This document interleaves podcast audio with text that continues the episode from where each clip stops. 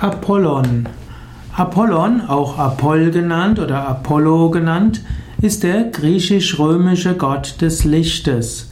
Apollon ist der Gott der Heilung und auch des Frühlings. Apollon gehört zu den Söhnen des Zeus und er war eben Sohn des Zeus und der Leto. Die Schwester von Apollon ist Artemis, die Göttin der Jagd. Apollon steht für die sittliche Reinheit, für die Weissagung und die Künste.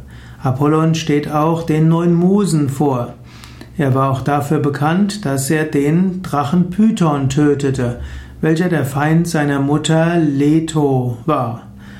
Man spricht auch von der apollinischen Spiritualität und man spricht auch von der dionysischen Spiritualität.